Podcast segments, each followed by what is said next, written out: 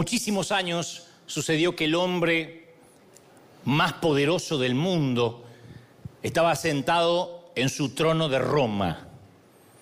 Estaba dedicado a adquirir, dedicado a extender su control absoluto.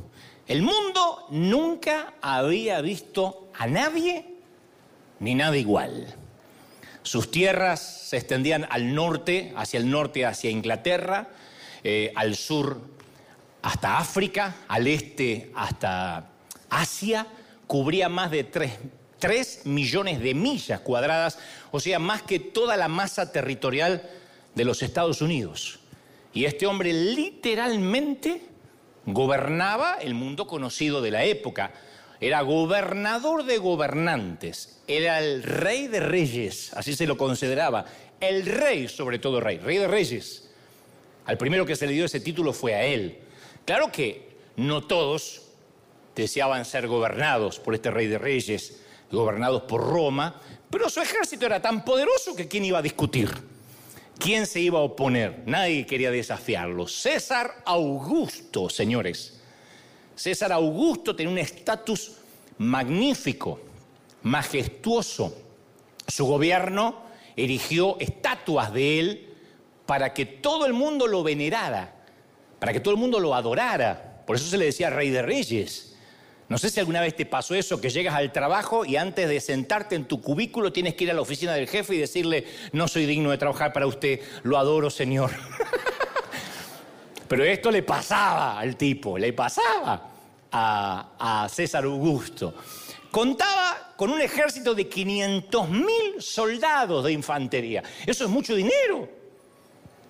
Medio millón de soldados. Eso es una inversión increíble. Ningún otro ser humano ejerció tanto territorio mundial durante tanto tiempo. Y cierto día decide ver, investigar hasta dónde llegaba su imperio, lo que era conocido como la Pax Romana. ¿Hasta dónde llegaba? Entonces Lucas 2.1 relata que aconteció en aquellos días que salió edicto, un comunicado real de parte de César Augusto, para que toda la tierra fuese empadronada, toda la tierra, un censo mundial se daba el lujo de hacer este hombre.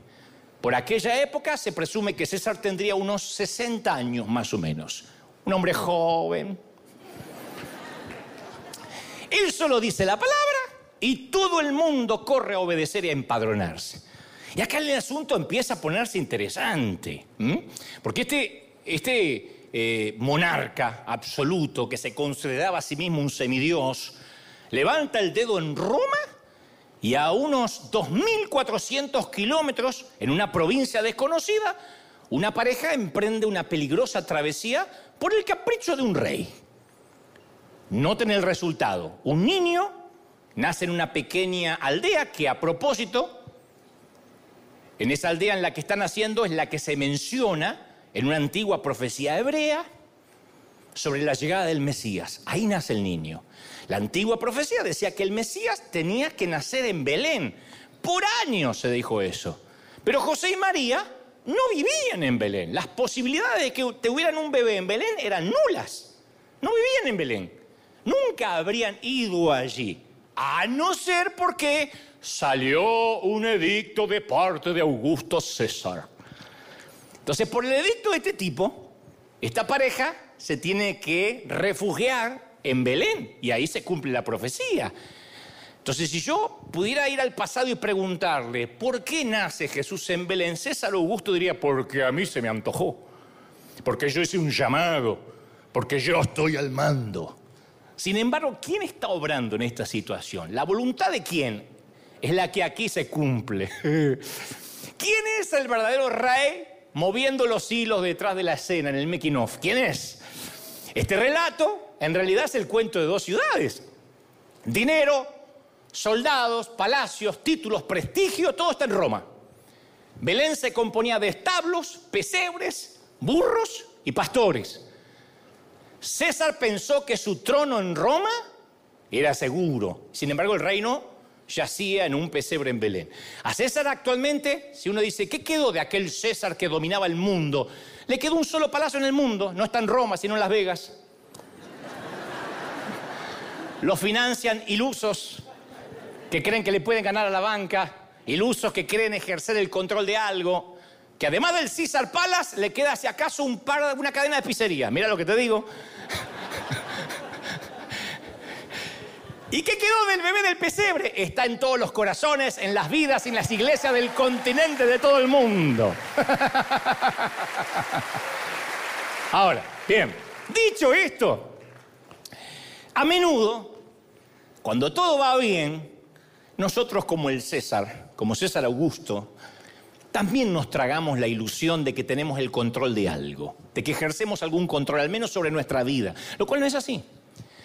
Cuando Israel estaba a punto de entrar a la tierra prometida, Moisés les advierte en Deuteronomio 8:12, eh, les dice, cuando hayas comido y te hayas saciado, cuando hayas edificado casas cómodas y las habites, cuando se hayan multiplicado tus ganados, tus rebaños, y haya aumentado tu plata y tu oro, no te vuelvas orgulloso. Hay una versión que dice no te vuelvas argentino no se te ocurra pensar, esta riqueza es fruto del poder y de la fuerza de mis manos. Recuerda que el Señor tu Dios es el que te dio el poder para producir esa riqueza. Entonces Moisés le dice, no, se te va a escapar la tortuga, como dijo algún día Maradona. No vas a creer que algo es mérito tuyo. La realidad de este mundo es que nacimos en el reino de otra persona. Nuestra vida como es un regalo que no escogimos, pende de un delgado hilo del que no hilamos y que no podemos mantener siquiera por nuestra propia cuenta. Proverbios, el sabio Salomón en Proverbios 19, 21 dijo, el corazón humano genera muchos proyectos, pero al final prevalecen los designios del Señor. O sea, uno no tiene el control de nada. Y abandonar el control no equivale a pasividad, a abdicación, a ser un pusilánime. Significa que aceptamos la cruda realidad de que no manejamos nada. Somos, esto te va a deprimir, pero así arrancamos. Somos de la naturaleza que envejece. ¿Sí? No hay Botox, que no hay cantidad suficiente que te ayude a escapar del envejecimiento. Como digo siempre, nadie con Botox, uno dice, wow, mira, 25 años, no 70 con Botox, nadie. Es una señora de 70 hinchada. Nada más. No, hay Botox que prevenga el envejecimiento. Somos de la naturaleza que se enferma. No hay manera de escapar a la enfermedad. De las graves, en el peor de los casos, y de las leves, resfríos, jaquecas, migrañas. Somos de la naturaleza que muere, no hay forma de timar a la muerte. Y creemos que controlamos algo. Y somos a veces tan torpes como César Augusto que creemos que nosotros decidimos algo. Y saben que creer, que creamos que controlamos algo, nos enfrenta a veces a las demás personas. Las demás personas hasta nos constituyen un problema. Porque no, a ver, a veces no se comportan como quisiéramos que la gente lo haga, de modo que tratamos de manipularlas de, adularlas, de subyugarlas, de intimidarlas. Como dijo César Augusto, y por aquellos días yo decreté, dijo el torpe. Y nosotros somos así de torpes a veces. Llegamos llegas a tu lugar de trabajo, las cosas se hicieron a tu manera, se concretaron las tareas que asignaste. ¿Qué significa eso? Significa que estás al mando. Tengo mi empresa, mi compañía. Estás en tu pequeño reino. Pequeño, pero es tu reino. Vas al cuarto de tus hijos, las camas están tendidas tal como lo pediste, las tareas están hechas tal como lo ordenaste, los calzones sucios en el canasto, no colgando como si fuera la bandera estadounidense. ¿Qué significa eso? Significa que estás al mando. Este es tu pequeño reino. Entras por la puerta de, la casa al final del día, tus pantuflas están junto al sillón reclinable, te grabaron el partido, el partido que te perdiste, te espera un masaje en los pies, tu cena está en el horno, ¿Qué significa? Que entraste en la casa equivocada. es la de al lado, esa no es la tuya.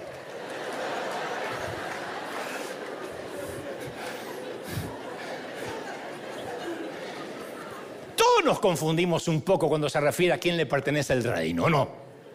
Y Jesús enseñó mucho acerca de esta verdad, mucho. Que debemos ceder el control a Dios. Dijo, si un grano de trigo queda solo, no produce fruto, está solito ahí. En cambio, si se lo siembra en el suelo, muere y entonces vive. Y agregó, si procuramos salvar la vida, la vamos a perder. Pero cuando la perdemos o estamos dispuestos a perderla por amor a Él, vamos a cobrar vida. Entonces, en realidad uno cobra mayor poder cuando se rinde, cuando dice no tengo el control de nada. Porque es muy poco además lo que se puede lograr con la fuerza de voluntad. Esto lo saben los que están en adicciones. Hace un ratito aquí Gastón Pols nos contaba que es historia conocida porque lo ha hecho público, cómo pudo lograr salir de las adicciones con la ayuda de, de Dios. Y creo que uno de los grandes descubrimientos, por ejemplo, por darte un ejemplo, de Alcohólicos Anónimos, es que si un alcohólico trata de dominar su alcoholismo mediante su propia fuerza de voluntad, está condenado al fracaso. El gran secreto es aceptar nuestra realidad y rendirnos ante Dios. Necesito ayuda. De otro modo, cuando queremos por nuestra propia cuenta salir, no podemos. ¿Y sabe qué es lo peor?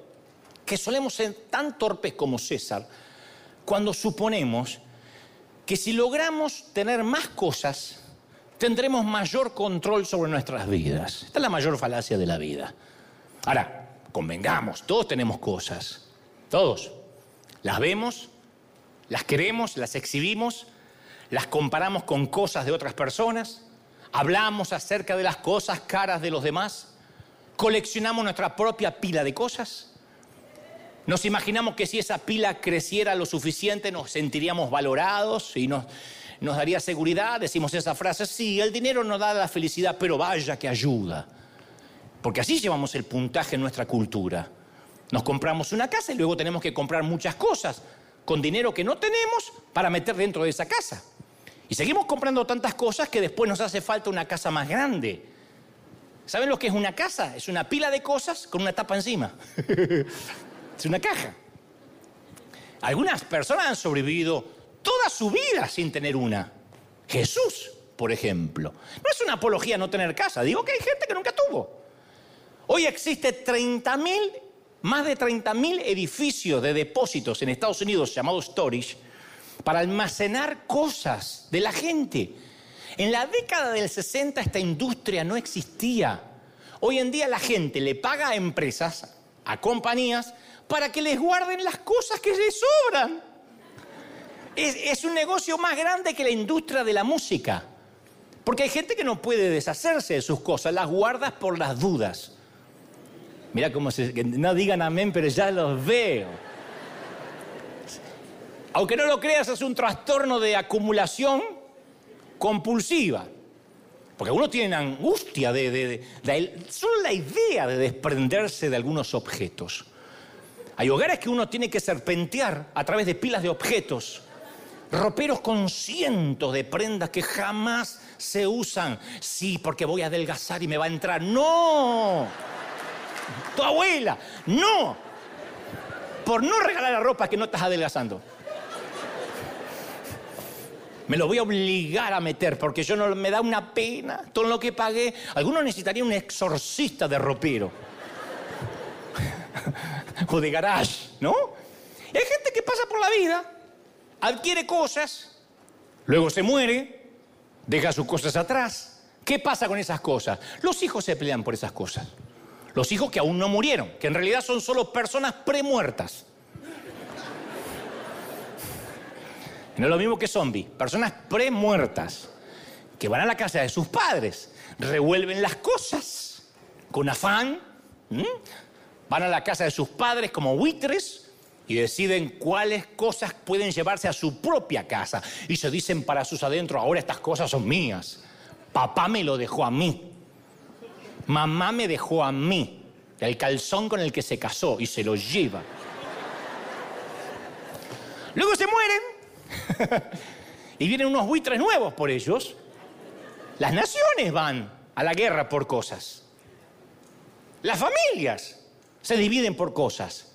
Cónyuges pelean por cosas más que por cualquier otro asunto. Las cárceles están llenas de matones y presidentes ejecutivos que cometieron delitos para obtener cosas. Son solo cosas.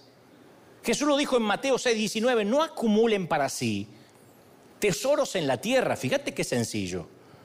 Porque ahí la polilla y el óxido lo va a destruir. Tienen, y los ladrones van a entrar a robar. Tienen que acumular tesoros en el cielo donde ni la polilla, ni el óxido carcome, ni los ladrones se meten a robar.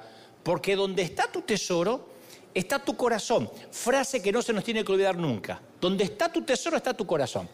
No me digas que tu tesoro está en las cosas, pero tu corazón está en Dios. No, donde están las cosas está tu corazón. Quisiera decirte algo más positivo, pero donde están tus cosas está tu corazón.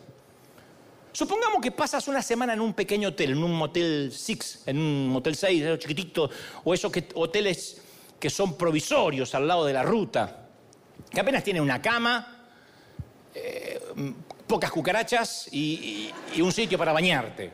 ¿Qué posibilidad hay que gastes todo tu dinero en redecorar el hotel? Ni siquiera te tienta, porque dice, no, es pasar la noche. Estás ahí por poco tiempo. Entonces sería necio derrochar el tesoro de tu única vida en una residencia pasajera. La gente sabia tiene claro lo que perdura y lo que no. De manera que Jesús afirma que es sabio acumular tesoros en lo que es eterno. ¿Qué es lo que es eterno? Dios y las personas, Dios y la gente. La vida es el hotel de cuarto barato. Nuestro cuarto, la casa, los muebles, la ropa, va a perdurar equivalente a la eternidad unos pocos segundos en comparación a la eternidad del alma. Entonces, bueno, claro, disfrutar las cosas, y sí, claro que sí. Yo no te voy a decir, yo hice un pacto de pobreza y me gusta vivir bajo un puente. A mí me gusta disfrutar las cosas. Pero dice Jesús que no acumulemos cosas en nuestro corazón porque eso es mortal. Porque en cualquier momento va a tocar hacer el checkout. en cualquier momento nos golpean, Señor, tiene que abandonar la vida.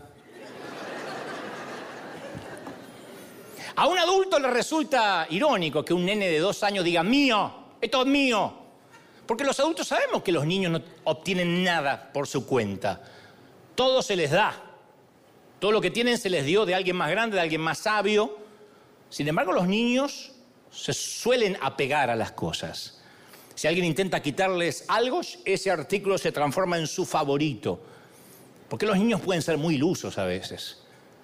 Ahora, adultos, consideremos algunas verdades bíblicas.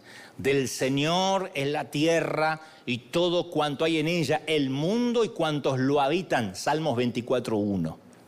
Otro, recuerda, el Señor tu Dios, porque Él es el que te da el poder para producir esa riqueza. Dios le dice, Dios a Moisés, Deuteronomio 8, 18. Mía es la plata, el oro, mío es el oro, afirma el Señor, Ageo 2, 8. Entonces, cuando uno comprende que así como un niño de dos años tampoco tiene nada propio, un adulto tampoco tiene nada propio, empieza a pensar, entonces, ¿de quién es lo que tengo? Y la Biblia no era un jeroglífico o, una trivia para que averigüemos. Es claro, es mío, lo que tienes es mío, dice el Señor. Yo desde hace rato que estoy en el ámbito eclesiástico. Y yo te conté cuál es la pregunta más recurrente. ¿Tengo que ofrendar o diezmar sobre el neto o sobre el bruto? Traducción del bruto que, de la pregunta del, del que pregunta. No, voy a hablar de dinero. Lo que voy a decir es que esa pregunta es como ¿cuánto es lo mínimo que puedo dar sin que Dios se enoje conmigo? Lo que implica es cuánta de mis cosas me puedo quedar sin meterme en problemas con Dios. Quiero ser un dador, pero tampoco quedarme sin cosas. Eso es como presentarte ante tu mamá el día de la madre, decirle, mamá, ¿cuál es la mínima cantidad de dinero que puedo gastar en tu regalo sin romper nuestra relación? ¿Está bien un gift card de 5 dólares? Te mata la vieja. Un día, un día daremos cuenta de lo que Dios nos confió y, ese día va a ser un día de regocijo o de profundo remordimiento. Entonces, a ver, nuestro deseo de seguridad financiera es lo que nos impide dar. ¿Por qué hay gente que no puede ser solidaria? ¿Por qué no tiene? No, porque cada centavo que das deja de estar a tu disposición. Cada dólar que yo doy deja de estar a mi disposición. Entonces, mi sensación de libertad siempre aumenta cuando doy. Me siento más libre porque al dar estoy declarando que mi seguridad no descansa en el banco, sino que mi seguridad descansa en la providencia divina, en que Dios nunca me va a faltar. Eso es maravilloso. Dar es un acto de confianza en Dios. Es decir, Dios, ¿sabes que tengo tres tortillas? Voy a dar una, voy a dar dos, me voy a quedar con hambre, pero lo estás viendo y me vas a multiplicar, es confiar en Dios. El decir, no, mejor algo en el banco, es decir, mi corazón está en el banco, no en Dios. Es un tema de confianza. ¿Está mal tener cuentas de banco? No. Lo que está mal es que nuestro corazón esté ahí. En alguna de las conferencias yo suelo invitar al público a dar un paseo imaginario. Y entonces estamos, le digo a la gente, piensen que estamos en una fila de varias docenas de camionetas, como veíamos recién en Misión Graneros, pero en lugar de alimentos están cargadas de muebles viejos, refrigeradores oxidados, televisores obsoletos, todo lo que no sirve, cuadros con fotos de suegras, todo está ahí. Y una por una se van deteniendo en la cima de la colina, los conductores se bajan, y lanzan las cosas desde sus camionetas por el risco, por el borde, hasta lo que sea que haya abajo. Así que te bajas del auto en este, insisto, paseo imaginario y miras por encima del borde así a ver qué hay y solo alcanzas a ver muchas hectáreas de porquería. Es el hogar de las cosas viejas, lo que la gente desecha. Antes se le decía literalmente basural. Nosotros teníamos en nuestro barrio un sitio que llamamos La Tosquera, donde habían sacado tosca. Se había hecho un pozo y ese era el basural del barrio. Ahí se tiraban los gatos muertos, eh, las suegras que nos querías enterrar, todo en una bolsa, nadie preguntaba. Nada, amo mucho a las suegras, pero si fueran buenas, Dios tendría una. Se le decía chatarrería, vertedero, ¿Ah? Vertedero. Nadie quería vivir al lado de esos. De modo que ahora lo llaman relleno o cinturón ecológico. Me compré una casa. ¿A dónde queda? Cerca del cinturón ecológico. Ah. Que es lo mismo decir al lado del basural, pero esto es más cool. Sea como fuere, igual es un vertedero. Y ahí van las cosas viejas para morir televisores tostadoras, computadoras rotas, se pudrirán en la democracia de la descomposición. Todo se derrumbra, eso es la ley de entropía. Todo se derrumbra. Y es insensato invertir en cosas, porque todo va a regresar a la caja. Pablo o el vertedero. Pablo afirma en 1 de Timoteo 6, 7, él dice, porque nada trajimos a este mundo y nada nos vamos a llevar. Yo siempre digo, jamás un camión de caudales va a estar detrás del cortejo fúnebre. Job manifestó, desnudo salí del vientre de mi madre y desnudo he de partir. Te ponen un traje de casualidad y a lo mejor la ayuda pone uno baratito para después que los trajes buenos le sirvan para el nuevo pretendiente.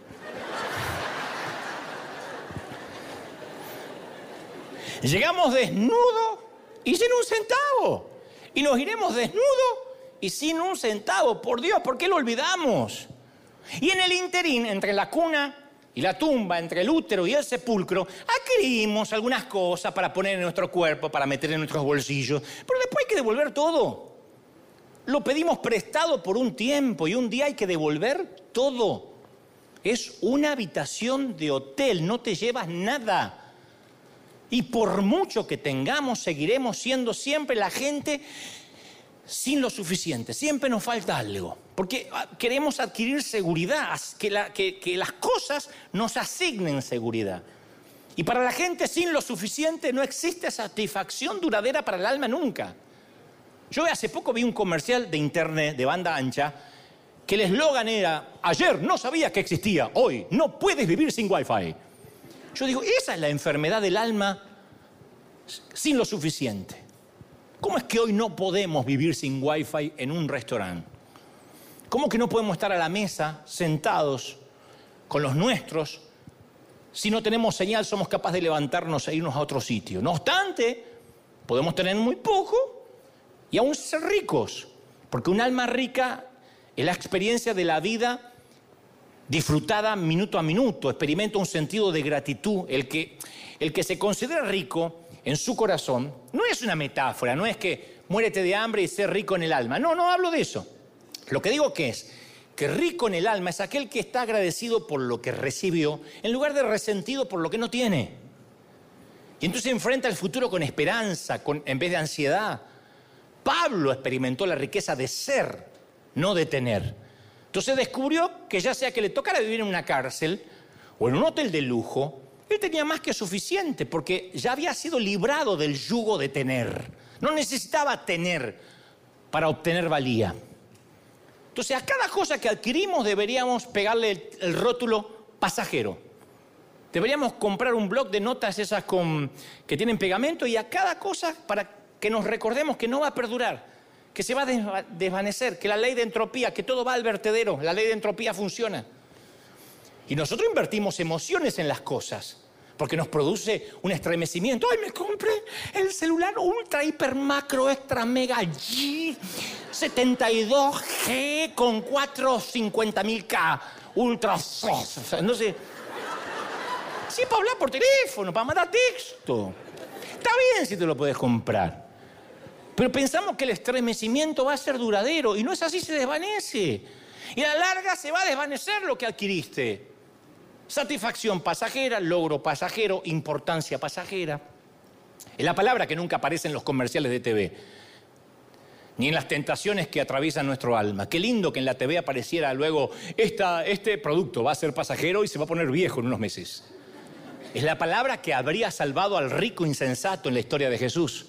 Si tan solo hubiese pegado eso en sus graneros, en sus cosechas. Pasajero, pasajero, pasajero, pasajero, pasajero, Solo hay una cosa en esta arena que no es pasajera. Solo hay un artículo que se nos va a permitir llevar de esta vida a la otra, la gente. La gente sabia edifica su vida en torno a lo eterno y le mete una pizquita de pasajero, nunca al revés. La gente necia, la gente como César Augusto, edifica su vida en torno a lo pasajero y le mete una pizca de eternidad. De tanto en tanto, cuando visita un hospital o va a un funeral, dice, qué barbaridad, ¿eh? No somos nada. Y después sigue edificando en lo pasajero. Entonces, hagamos un ejercicio para comprender qué es lo que está en juego. Porque nos olvidamos, aún siendo cristianos nos olvidamos. Pensemos unos instantes en estos dos rubros. ¿Qué es eterno en mi vida y qué es pasajero? ¿Qué es mi hogar y qué es un hotel en la ruta? ¿Cuáles son los artículos de nuestra vida que perdurarán para siempre? ¿Y cuáles son los que habrá que guardar en la caja? ¿Arrojar por el vertedero? En la imaginación saquemos ahora un blog de notas autoadhesivas y escribamos pasajero. Entonces vamos a recorrer mentalmente nuestra casa y vamos a ir a todos los lugares donde necesitamos que nos sirvan de recordatorio que eso se irá. Vamos a pegar una en la puerta de entrada de la casa, pasajero. Pongamos el rótulo pasajero en cada mueble, en el plasma ultra chato, al frente de nuestra chequera. Pongámosles pasajero a nuestra tarjeta de crédito. Pongámosles pasajero al ropero, en el iPad, el, celular, la, televisión, la televisión, insisto, el celular, la parrilla, pasajero. Y luego tomemos otras notas autoadhesivas y pongámosles eterno. Y peguemos eso en nuestra familia, en nuestros hijos. Pongámosles esa etiqueta al desconocido del otro lado del mostrador. Pongamos la etiqueta eterno a la persona que más nos desagrada en el mundo. No te olvides de ponerte una en la frente también, eterno. Cuando te ves al espejo dices, eh, eterno. Por eso estoy envejeciendo, por eso tantas varices y estrías y celulitis, porque soy eterno. Había un hombre muy importante, muy importante, que vivía en Silicon Valley, en el lugar de la, donde nacen las, las comunicaciones, la tecnología. De manera rutinaria, el hombre trabajaba de 12 a 14 horas por día y a veces hasta los fines de semana. Estudió en Harvard hasta que la historia dice que se aburrió de estudiar en Harvard. Estaba sobrevaluado para extraer, le parecía que todo lo que enseñaban no le servía.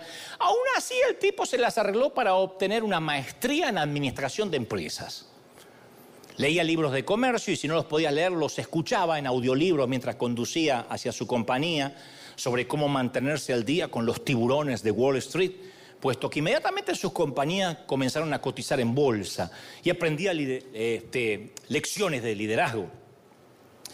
Aun cuando trabajaba, siempre sus pensamientos, su, todo lo que hacía, lo hacía que 24 horas al día estuviera generando ideas y gestionando su compañía, de modo que ya no era una ocupación, era una preocupación.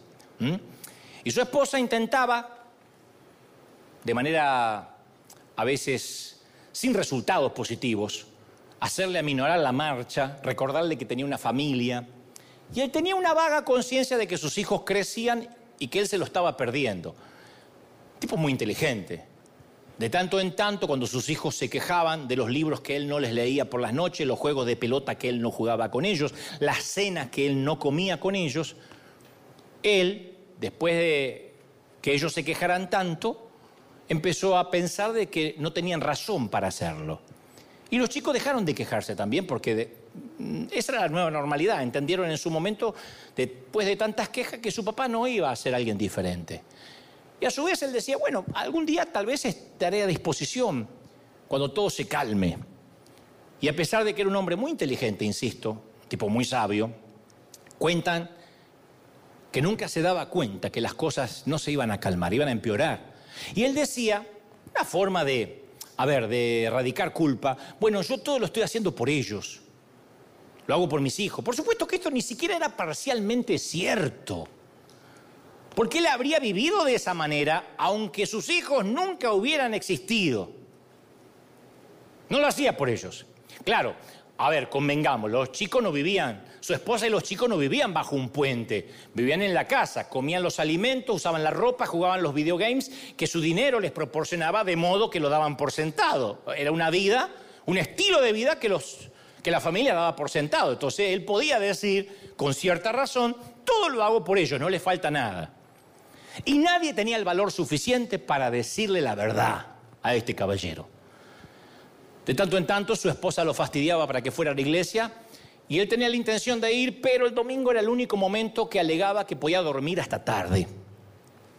Y se enorgullecía de ser un hombre práctico, pragmático, que vivía en el mundo del business, de los negocios, porque esa era la forma de llevar su puntaje en esta cultura, ¿no? Además, decía él, yo puedo ser espiritual sin tener que ir a una iglesia. Y se jactaba de conocer el mercado. Él decía, he cubierto todas las bases, anticipé lo que se viene, y esto implica una seguridad financiera para mis hijos, mis nietos y mis bisnietos. Y mientras que el CEO más importante de Silicon Valley controlaba sus propios gerentes y empleados, se le escapó un detalle microscópico, algo que escapó a su atención. No se dio cuenta, no lo vio venir. Una arteria que antes había sido flexible, ahora estaba seca como yeso y tiesa como cemento viejo y las células de sangre apenas podían fluir. Entonces, todos los días, mientras que el hombre hacía planes, escribía memorandos urgentes, revisaba la cartera de acciones con ansiedad, veía la cotización en bolsa, convencía con una diplomacia ingeniosa la junta directiva, unos trocitos de, de lípidos y desechos se adherían a la obstrucción de placa. Cada cigarrillo, cada porción de carbohidratos, cada palabra airada, cada viaje en el automóvil lleno de irritación, hablando por teléfono o constatando la cotización de bolsa, cada pico de estrés, estaban haciendo su obra silenciosa. En silencio, con eficiencia, de manera irresistible, su cuerpo se preparaba para liquidarlo. Y durante más de medio siglo su corazón había bombeado 70 mililitros de sangre con cada contracción, que se supone que es lo normal 14.400 litros por día, 100.000 latidos cada 24 horas. Esto ocurrió por 50 años sin que él mandado un solo memorando, sin que él hiciera una evaluación de su rendimiento, simplemente funcionaba. Ahora, un día se le salteó un latido, un latido. A pesar de estar ubicado en la cima de cientos de organigramas, resultó que ni siquiera ejercía el control de su propio pulso. Luego se le saltó otro latido y un tercero, una arritmia. Hasta que boqueó por falta de aire y se agarró del pecho. Lo gracioso es que miles de empleados de múltiples continentes habrían corrido con una sola palabra que él hubiese pronunciado. Era una suerte de César Augusto más contemporáneo. Pero ahí unos gramitos de músculo recalcitrante lo hicieron caer de rodillas, lo que él nunca hizo ni siquiera ante la competencia. A las 3 de la madrugada su esposa se despertó, vio que todavía no estaba en la cama, se dirige escaleras abajo a fin de traerlo a la cama a rastras y vio que seguía sentado frente a la computadora con la cabeza apoyada sobre el escritorio y dijo, esto es ridículo. Es como estar casada con un niño, dormido frente a la pantalla en vez de venir a la cama. Le toca el hombro para despertarlo y él no respondió y tenía la piel alarmantemente fría. Entonces con pánico se le hizo un nudo en el estómago y llamó al 911. Cuando llegaron los paramédicos le dijeron que había sufrido un ataque masivo al corazón que llevaba varias horas muerto. Y su muerte fue una historia importante en toda la comunidad tecnológica y financiera. Su obituario, se escribió en Forbes, donde es, la revista donde siempre están los 500 más ricos, en el Wall Street Journal. Lástima que estaba muerto, porque le hubiera encantado saber lo que escribieron acerca de él.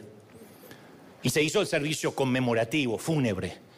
Y la gente desfilaba ante su féretro y, y hacían los mismos comentarios necios que la gente hace en los funerales. Ay, se lo ve con tanta paz. Parece dormido. No, la rigidez cadavérica tiene ese efecto.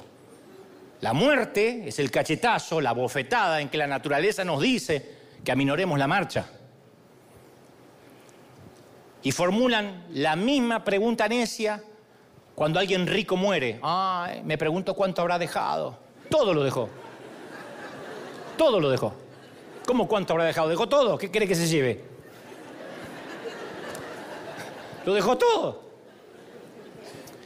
La gente se ponía de pie para el panegírico. Mayormente hablaban de sus logros, porque si bien todos sabían de él, nadie en realidad lo conocía a él. Y decían, fue uno de los mejores empresarios de su época. Fue un innovador en la tecnología, dijo otro. Otro administrador logró, se centró sobre sus logros cívicos. Era un baluarte de la comunidad, conocía toda la ciudad. Este hombre establecía conexiones entre la gente y encargaron la creación de una gran lápida de mármol en su honor.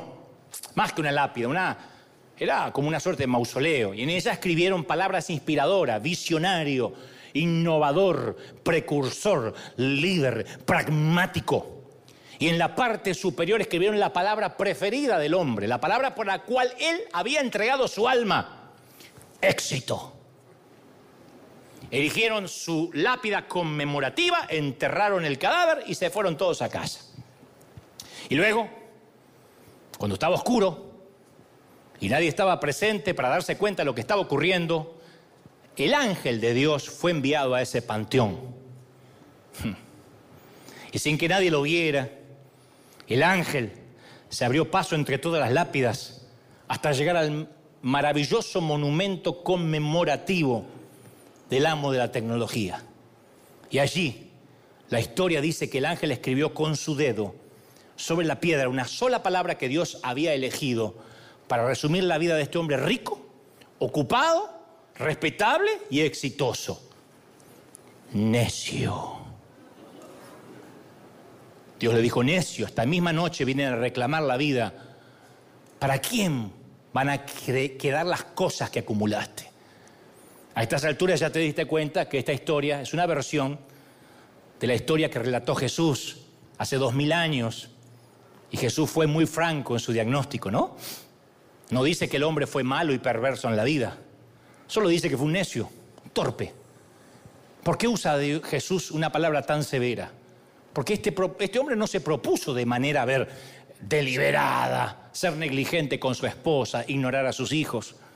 No se propuso como meta ser tan avaro de estar ensimismado en su propio mundo. No fue el propósito de su corazón desafiar a Dios ni cerrarse en su compasión hacia los pobres. Tenía otras cosas que hacer. Estaba muy ocupado. Dedicó su vida a las cosas incorrectas. Y cuando Jesús cuenta su historia en Lucas 12, 21, resume la lección en una sola oración De modo que se asegura que entendamos lo medular. Así le sucede, dijo Jesús, al que acumula riquezas para sí mismo en vez de ser rico delante de Dios. Entonces el objetivo de la vida, el gran juego de la vida, la gran trivia de la vida, según Jesús, ¿cuál es? Simple, ser rico delante de Dios. Y nosotros nos pasamos la vida jugando a tener el control y es un juego estúpido. Porque no se le puede nunca ganar a la casa, nunca le ganamos a la banca. Y cuando termina el juego, hayamos jugado como hayamos jugado, seamos peones o reyes, todos vamos a la caja. Y lo único que va a importar es la evaluación que haya hecho Dios de nuestro paso por la vida. Entonces los empresarios capitalistas, el presidente ruso, las estrellas de Hollywood, Chris Rock y Will Smith, los porteros de escuela, los miembros de Somalia, las figuras más antagónicas, premios Pulitzer y dictadores, todos estarán de pie en fila delante de un Dios en un pie de igualdad. Todos. Y ser rico delante de Dios significa amar a personas que nos rodean. Ser rico delante de Dios significa volverse generoso con esas pocas cosas que tenemos antes de que sean arrojadas al vertedero de manera orgánica. Ser rico delante de Dios significa lograr que aquello que es pasajero se ponga al servicio de lo eterno. Eso es lo que hacemos. Los seres humanos somos las únicas criaturas que tenemos tan desarrollado el lóbulo frontal que siempre, desde que tenemos uso de razón o que nos dicen de qué se trata la vida, sabemos que algún día nos vamos a morir. Un chiquito de cuatro años sabe que algún día el abuelo se va a morir, papá se va a morir y él se va a morir. Somos los únicos que sabemos eso. Tenemos desarrollado, insisto, el lóbulo frontal para entender de que hemos de morir y sin embargo nos aferramos a las cosas. Los animales no están conscientes de la muerte nunca hasta que les toca morir. Aún así se van de esta vida con las prioridades correctas. Los veterinarios expertos afirman que los canes, los perritos, logran estar conscientes de las sensaciones de sus dueños, de modo que al momento que sienten que se están muriendo, que por primera vez lo sienten, eligen alejarse de la familia humana, se esconden para no causarle dolor a su amo. No quieren causarle dolor, entonces el perrito se suele buscar un lugar dentro de la casa donde no lo encuentren cuando se siente que se está muriendo.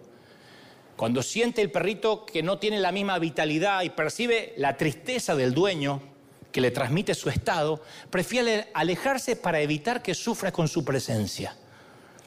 No quiere ser una carga cuando está enfermo. Porque Él está para ser fiel, para ayudar, no para hacer carga. En cierta forma, el perrito prioriza la felicidad del dueño. Y cuando finalmente presiente que va a ser sacrificado, quiere estar cerca de quienes amó en su corta vida. Hablaba con una veterinaria, Wendy, que actualmente está en Australia. Una veterinaria me dijo que es la parte más difícil de su trabajo cuando tiene que sacrificar a un animal, porque el 90% de los propietarios no quieren estar ahí cuando los inyectan. Se despiden y se van. Y dicen, los últimos minutos del animal, ellos levantan la vista así, estén muy débiles para buscar la mirada tranquilizadora de su dueño. Necesita saber que su dueño lo amó hasta el final. Y los perros buscan en cada rostro desconocido a la persona amada y no lo encuentra. Y no entiende por qué su dueño no está ahí cuando él fue tan fiel. Por eso los veterinarios insisten, no seas cobarde solo porque crees que es demasiado difícil para ti. Imagínate lo que siente un animal cuando lo dejas solo en ese momento tan vulnerable. Los veterinarios tienen que hacer todo lo posible para hacerlos sentir menos asustados e intentar explicar por qué sus amos no están ahí en la estación final, en el último tren de la vida. Claro, los perros jamás piensan que morirán, pero cuando saben que lo harán, solo les importa la gente a las que amaron los humanos vivimos conscientes que nos vamos a morir y solo nos importan las cosas. Por eso cuanto antes sepamos que vamos a morir, tanto mejor. Porque esa es nuestra gloria, nuestra maldición, nuestra advertencia y nuestra oportunidad. En Jerusalén se construyeron cientos de sinagogas y hay una que fue construida por un grupo de Budapest que según una antigua costumbre enterraron un féretro en la pared. Yo la fui a ver. No contiene ningún cuerpo, es un féretro empotrado en la pared, que está presente allí como testigo silencioso, a fin de recordarnos que todo hay que guardarlo en la caja. El Talmud, enseña que cada persona debe expresar arrepentimiento un día antes de su muerte. Y cuando un visitante pregunta, ¿y cómo voy a saber cuál es el día? Te responden, trata cada día como si fuera el último. De modo que vivas arrepentido. Pero nos aferramos a las cosas. Nos deprimimos porque no podemos pagar la casa. Nos deprimimos porque no puede ser que este auto ya está tan viejo. No sé por qué estoy meado por un dinosaurio. ¿De verdad? Yo no estoy diciendo que esté mal. A mí me encanta tener un auto más lindo que otro. Y claro que me gusta una buena casa. Pero ¿y si no? Cada año yo compro una nueva agenda. Cada año. Es una costumbre de hace años. Las uso cada año, esas de espiral barata, de tapas negras, imitación cuero, por si quieren regalarme eh, el año que viene. Tapa negra, imitación cuero, barata, que contiene muchas páginas de casilleros en blanco. Y cada casillero tiene un número que me indica en cuál día del mes estoy en este momento presente. Cada casillero constituye un marco para un episodio de mi vida. Y antes de que termine la agenda voy a llenar los casilleros con la gente con la que almorzaré, entrevistas que tengo por contrato, cita con el dentista y la peluquería. Y esas son apenas las cosas que no puedo darme el lujo de olvidar. Pero también hay otras cosas que no anoto, pero entran en el casillero. Miles de tazas de café, un poco de oración, dormir otro poco, una copa de Malbec mendocino, alguna película, gestos de ayuda al prójimo. Sea lo que fuere que haga, tiene que entrar en uno de esos casilleros de mi agenda, porque yo vivo un casillero a la vez. Las cuatro hileras, las cuatro líneas que rodean mi casillero son las paredes del tiempo que me organizan la vida. Son mi cápsula de tiempo diaria, ¿sí? Cada casillero tiene una puerta invisible que me conduce al siguiente casillero. Y entonces ahí llenaré el marco de tiempo que me sella lo llenaré con todas mis ocupaciones otra vez, tal como lo hice con el casillero anterior, al que le hago una cruz cuando pasó.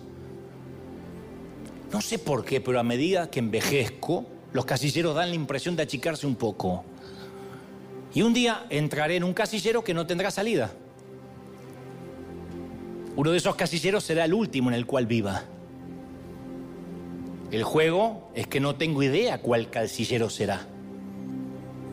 Antes de la pandemia pensaba que la gente se moría de vieja o de enferma. Y cuando vi que esto no era patrimonio de la tercera edad, sino que alguien de 30, de 20 y pico podía cerrarse el oxígeno, empecé a pensar más en la finitud de la vida. Por eso estoy muy consciente, muy consciente, que algún día dejaré una agenda sin completar y a nadie le interesará leerla. Cuando uno le pregunta a las personas ¿Por qué no tienes más tiempo de amar y conocer a Dios? ¿Sabe cuál es la respuesta principal? Estoy demasiado ocupado. En casilleros. Resulta irónico que a los primitivos cristianos, los primeros cristianos de Jerusalén, no lo frenaban las persecuciones, la pobreza, la cárcel, el martirio. Y a nosotros nos detiene algo tan trivial como, ay, tengo cosas que hacer. Tengo que llenar casilleros en una agenda negra barata con espiral, imitación cuero. ¿De verdad? ¿Cómo puede ser que aquí en Estados Unidos el único día que uno pueda convocar gente sea el domingo? Nos ha tocado, día de semana no te viene nadie, están todos trabajando, amontonando cosas. Y la mayoría no disfrutando las cosas, trabajando para pagar las cosas que compraron y que no pueden todavía disfrutar. De donde yo vengo, uno se congregaba, si era posible, todos los días, uno quería estar en la iglesia, casi imposible. Un sábado no los traes ni con una orden judicial. de lunes a viernes mucho tránsito. Y a veces los domingos en algunas iglesias, si hay un Super Bowl o juega un partido o lo que sea, no van. El hilo más delgado es la iglesia. Porque tengo cosas que hacer. En el casillero pone mirar partido. Vivir significa estar en movimiento. Vivir es eso. Y lamentablemente esto implica que vamos a pasarnos el resto de nuestra vida mudándonos en la búsqueda de cajas cuando nos mudamos, nuestro mundo se compone de cajas. Aquí en Estados Unidos hay compañías que te traen las cajas. Pero lo que hemos vivido en nuestros países de origen, sabemos lo que es deambular negocio por negocio. Don, no le sobra una caja. caja, no tiene caja. A mí me mandaban de chiquito, anda a buscar cajas. El único pensamiento recurrente, uno sueña con caja porque tiene que mudarse. No hay caja suficiente para todas las cosas. Y un día asistimos a un funeral, donde todo lo que nos rodea están llorando, y nosotros tenemos la vista fija en el féretro. Y decimos, qué caja más buena, ¿dónde la consiguió?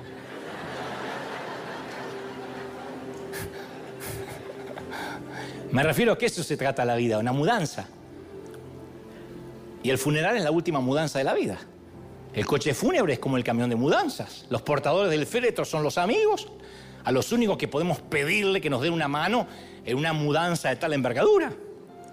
¿Y el féretro qué es? Esa enorme caja ideal, la última que vamos a usar en realidad y la que hemos buscado durante toda la vida. Un día la vamos a encontrar, la caja está esperando. Y esa caja es la más importante porque allí vamos a guardar las posesiones, el currículum, nuestro cuerpo, las horas en el gimnasio, el dinero, las opiniones que otros tenían de nosotros, la seguridad, los títulos, la salud. Porque las cosas de nuestra vida son solo pasajeras. Llegará el día que nuestra jubilación, nuestras cuentas de banco resulten irrelevantes. Nuestros títulos y agendas no le van a impresionar a nadie promedios, puntajes, premio, diploma, menciones, like, seguidores, aceptaciones en universidades, serán olvidados. Nadie sabrá qué ropa colgaba en nuestros roperos, qué celular usábamos, qué autos había en nuestros garages. Nadie. Lo único que quedará, que quedará es el amor. Lo que se hizo por amor a Dios va a perdurar. Cada ser humano que vemos es un receptáculo de eternidad hábilmente disfrazado. El amor es lo único que nos podemos llevar y podemos dejar. Entonces no esperemos morir para descansar en paz. El gran juego de la vida es ser rico delante de Dios. Todo lo demás va al vertedero, al estercolero, al muladar, al sumidero, al albañal, la cloaca. O sea, todo se irá a la última caja.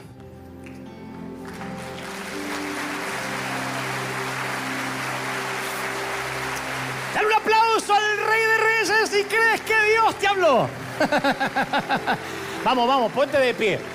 Después que te pongas de pie, celebra la vida, celebra la vida, el amor, lo que va a quedar. Celebra lo que es eterno con un aplauso gigantesco. Celebra la vida, que es lo único que nos va a quedar. Celebra lo eterno, celebra lo permanente. Alguien tiene que aplaudir más que eso, celébralo. Celébralo, gente. Vamos, vamos, vamos, celebra ahí algo maravilloso que está ocurriendo en River. Es que nos damos cuenta que lo más grande es lo que hay acá adentro. ¿Cómo no te va a amar el Señor? Así que, aquí en Hilarina y allí en casa, ayúdenme en todos, digan conmigo, Señor Jesús, entra en mi corazón, perdona mis pecados. Quiero que me ames y quiero amarte. Anota mi nombre en el libro de la vida. Gracias, Señor. Ahora me encantaría orar por ti. Coloca las manos así para recibir un regalo, pero esta vez no vas a recibir cosas, sino que voy a orar para que venga sobre ti una revelación de eternidad, de saber lo que va a durar y lo que no. Oro por ti, he hablado tu intelecto, pero sé que el Señor ha hablado donde yo no puedo llegar, que es el corazón. Te bendice el Señor. ¿Cómo te ama el Señor? ¿Cómo no te va a amar? Vamos todos, todos los que sepan orar, oren al Señor, digan, Señor, perdóname por haber sido tan tonto, tan torpe en aferrarme a las cosas. Ya está. No digo que vas a celebrar por una quiebra o por haber perdido la casa. Pero de verdad, créeme, no es tan importante. De verdad. Cuando estés en una cama de hierro con sueros intravenosos, en un hospital tras un biombo, con un último atuendo que te da el hospital, que ni siquiera te dejarán llevar cuando te mueras, te darás cuenta que no es importante. Lo importante es la eternidad. Lo importante es lo que dejemos, la huella, de modo que los que nos sobreviven sepan que hemos estado aquí. Te bendice el Señor. Vamos, vamos, vamos, vamos. Levanta las manos una vez que recibiste el regalo de la eternidad. Dile, Señor, te adoro, te exalto. Gracias. Te ama tanto el Señor. ¿Cómo no te va a amar? ¿Cómo no te va a amar si en sus manos te tiene esculpido ahí en casa? ¿Cómo no te va a amar el Señor? Qué lindo que es saber que nos ama y que nos quiere. ¿Cómo no te va a amar, princesa? Príncipe, si eres lo mejor. Eres lo más lindo que le ha pasado al Señor.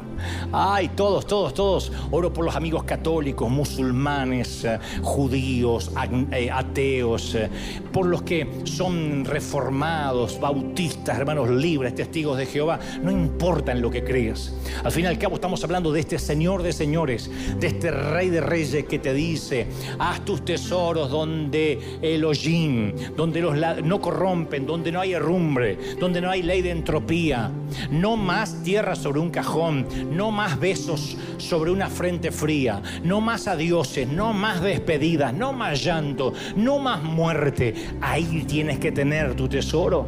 Entonces dale a las cosas el lugar que se merece. Son solo cosas. Viaja liviano, viaja liviano, viaja apenas con un carrión y a volar. Vamos, lleva lo necesario, alguna que otra ropa interior y a volar la vida. Viaja liviano, querido, viaja liviano, minimiza la vida, simplifícala y verás que la felicidad estaba allí mucho antes de terminar de pagar la casa. Vas a ver que la felicidad queda más cerca que vacaciones en Cancún. Vas a ver que la felicidad está mucho más acá que el día que te cases, el día que te divorcies, el día que la suegra se vaya de casa, el día que los hijos crezcan, el día que culmines la universidad, el día que cuelgues un diploma en la pared, el día que celebres un auto nuevo, el día que te compres un Tesla. Está mucho más acá. La felicidad está aquí. Dios dice, yo estoy contigo, yo te bendigo, yo te hago feliz, yo te cubro, yo estoy contigo todos los días de tu vida. ¿Cómo no te va mal el Señor? Dale un aplauso gigantesco. Que Dios te bendiga, que Dios te guarde. Chau gente, hasta el domingo que viene nos vemos. Chau, chau, chau. Y hasta la próxima, firme como talón de oso. Chau.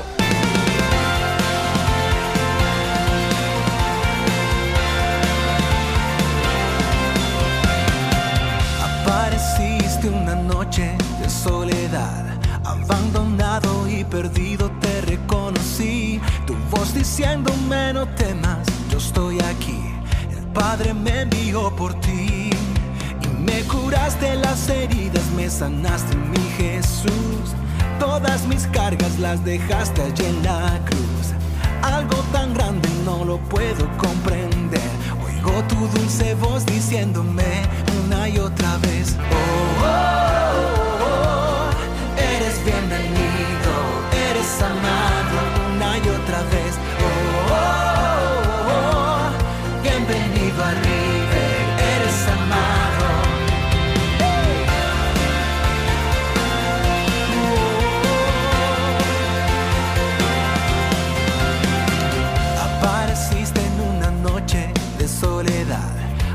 abandonado y perdido te reconocí. Tu voz diciéndome no temas, estoy aquí.